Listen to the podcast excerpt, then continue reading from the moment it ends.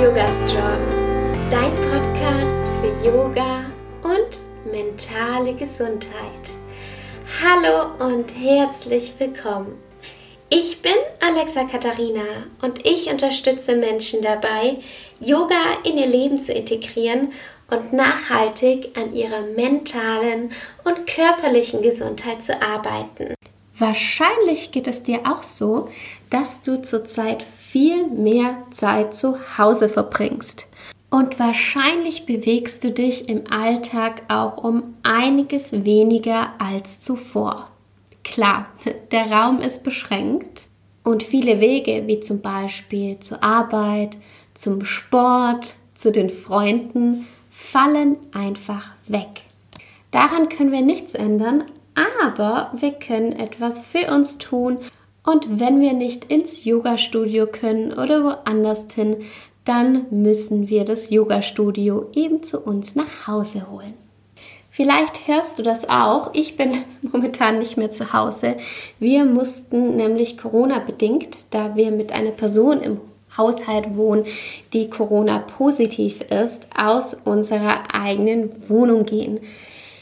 Ja, deswegen sind wir hier jetzt gerade in einer Übergangslösung und hoffen, dass alles gut geht und wir bald wieder zurück können.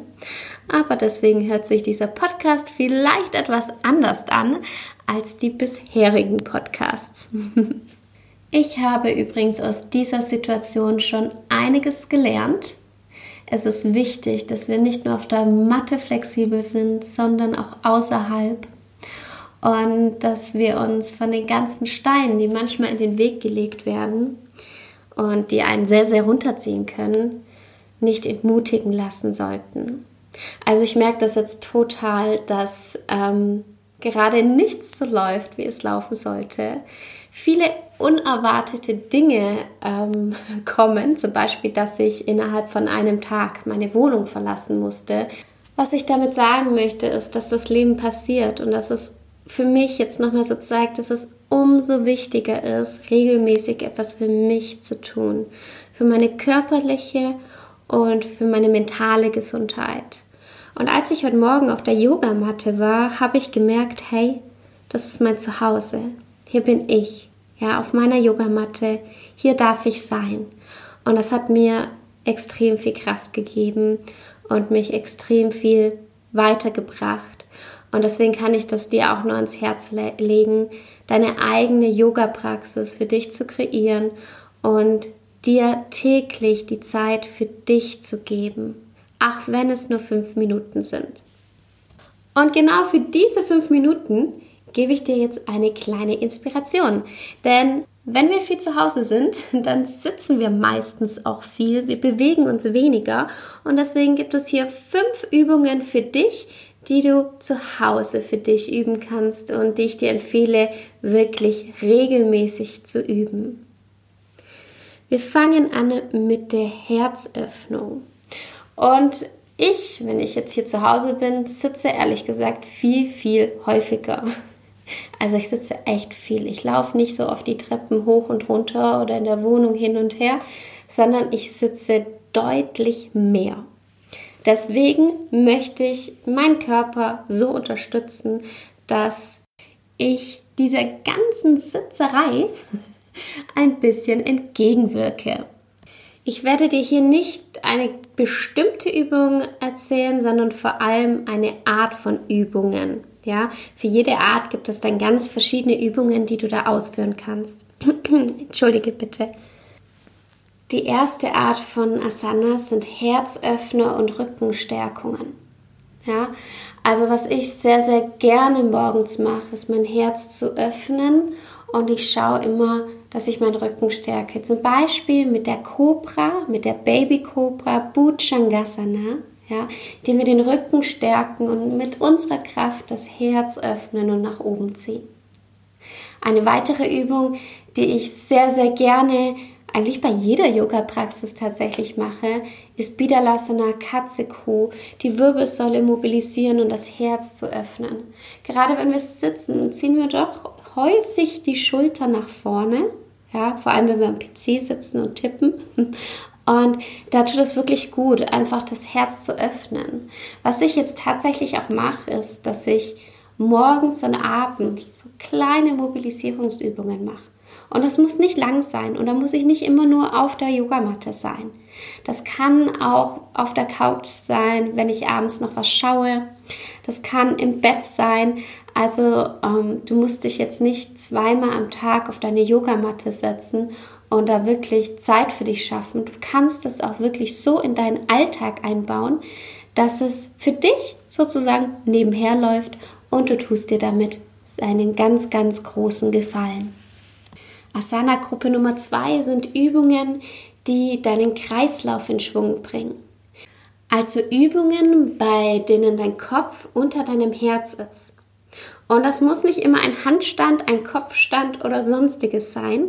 Ich liebe den herabschauenden Hund. Ja, ich glaube, der herabschauende Hund ist eine der bekanntesten Yoga-Übungen. Und da ist der Kopf auch unter dem Herz. Also es ist auch eine Umkehrhaltung und damit bringst du deinen Kreislauf in Schwung. Und den kannst du gerne auch immer mal zwischendurch machen. Ja, ich mache das tatsächlich. Also für mich ist das schon ganz normal, dass ich mich bewege und mal kurz in den herabschauenden Hund gehe und probiere das gerne mal aus. Vielleicht ist das ja auch was für dich. Ich habe eh gemerkt, dass ich viele Dinge einfach für mich selbst ausprobieren muss und dass ich gar nicht mehr auf andere hören kann, ob mir das jetzt gut tut oder nicht. Denn wir sind alle unterschiedlich. Das heißt, wenn dir was gut tut, muss das nicht unbedingt mir auch gut tun. Und wenn mir was gut tut, muss das nicht unbedingt auch dir gut tun.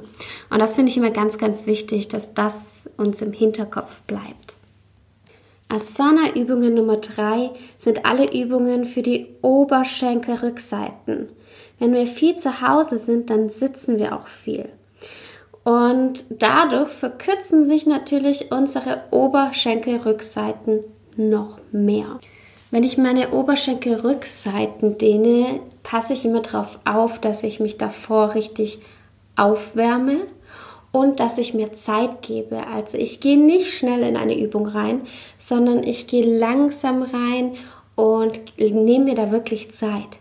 Das heißt, wenn du morgens in deiner Yoga-Praxis nicht viel Zeit hast, dann würde ich dir empfehlen, die Oberschenkelrückseiten eher am Abend zu dehnen. Was du da machen kannst, ist zum Beispiel Viparita Karani, das heißt, du legst dich an die Wand, die Beine sind nach oben, die Füße strecken zur Decke. Also kannst dich gerne da an der Wand anlehnen. Schau, dass dein Gesäß noch den Boden berührt und die Zehen zeigen zu dir her. Ja, das ist eine ganz tolle, beruhigende Übung für den Abend und du dehnst deine Oberschenkelrückseiten. Du kannst das Ganze auch im Sitzen machen. Wichtig ist da, dass deine Zehen auch zu dir hin zeigen, du aus der Hüfte rauskippst und den Rücken geraden, gerade hältst. und natürlich auch im Stehen. Da gibt es ganz verschiedene Übungen. Wichtig ist, dass du auf dich aufpasst und die Übungen richtig ausführst, damit du dich nicht verletzt. Wer mich auf Instagram verfolgt, weiß, dass ich mir da gerade was ganz, ganz Tolles für euch einfallen lasse. Und zwar ein Herzensprojekt von mir, nämlich einen Online-Kurs, den es so noch nicht gibt und in dem ich mein Wissen von meinen jetzt ja 1000 Stunden Yoga-Ausbildung festhalten möchte. Dieser Online-Kurs ist für Yoga-SchülerInnen und Yoga-LehrerInnen und für alle, die sich einfach für Yoga interessieren und für sich zu Hause üben möchten und ihr Wissen auf eine neue Stufe stellen möchten. ja, da freue ich mich schon drauf, aber ich möchte jetzt auch nicht zu viel sagen. Ich halte euch auf dem Laufenden. Yoga-Übungen Nummer 4 und das sind jetzt keine Asanas mehr, das sind Atemübungen. Und Atemübungen sind für mich sehr, sehr wertvoll, um meine ja, innere Einstellung, mein Wohlbefinden wirklich zu kontrollieren bzw. zu unterstützen, zu verbessern. Ja, das ist zum Beispiel heute Morgen habe ich Nadi Sodana geübt, die Wechselatmung und ich liebe es sehr, mich mit Atemübungen auf meine Meditation vorzubereiten. Wenn du noch nicht so viele Atemübungen kennst oder sie selbst noch gar nicht geübt hast, dann empfehle ich dir einfach dich hinzusetzen und die Bauchatmung zu üben. Also dass die Bauchdecke sich hebt bei jeder Einatmung und senkt mit jeder Ausatmung und dass du genauso lang einatmest, wie du ausatmest. Probier das gerne mal aus. Und dann kommen wir schon zur letzten Yoga-Übung, die ich dir empfehlen möchte. Und das ist die Meditation. Und ich weiß, Meditation ist nicht immer so leicht, gerade wenn man viel im Kopf hat, viel unruhig ist.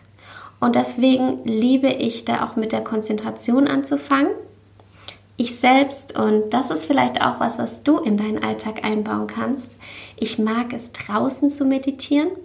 Das heißt, wenn du einen Balkon oder einen Garten hast, dann kannst du dich ganz dick anziehen und dich zum Beispiel mit einer Wärmflasche nach draußen setzen und dann ein paar Minuten lang zu den, auf die Geräusche achten, die im Außen sind oder ein Lied hören oder eine geführte Meditation machen, wenn du sonst noch nicht so häufig alleine meditiert hast oder das für dich eben an diesem Tag sich nicht gut anfühlt. Ja, ich meditiere auch manchmal mit geführten Meditationen, obwohl ich auch mit einfach nur für mich meditiere. Das heißt, da wirklich an dem Tag, was für dich passt und was sich für dich gut anfühlt. Ja, vielleicht möchtest du diese fünf Übungen in deinen Alltag einbauen und vielleicht helfen sie dir, dich, ähm, wenn du zu Hause bist, körperlich und mental besser zu fühlen. Ich hoffe, ich habe dich mit dieser Podcast-Folge ein bisschen inspiriert und konnte dir ein bisschen helfen. Ich wünsche dir eine wunderschöne Woche. Die nächste Podcast-Folge kommt schon nächsten Montag um 7 Uhr morgens wieder online. Bis bald und Namaste.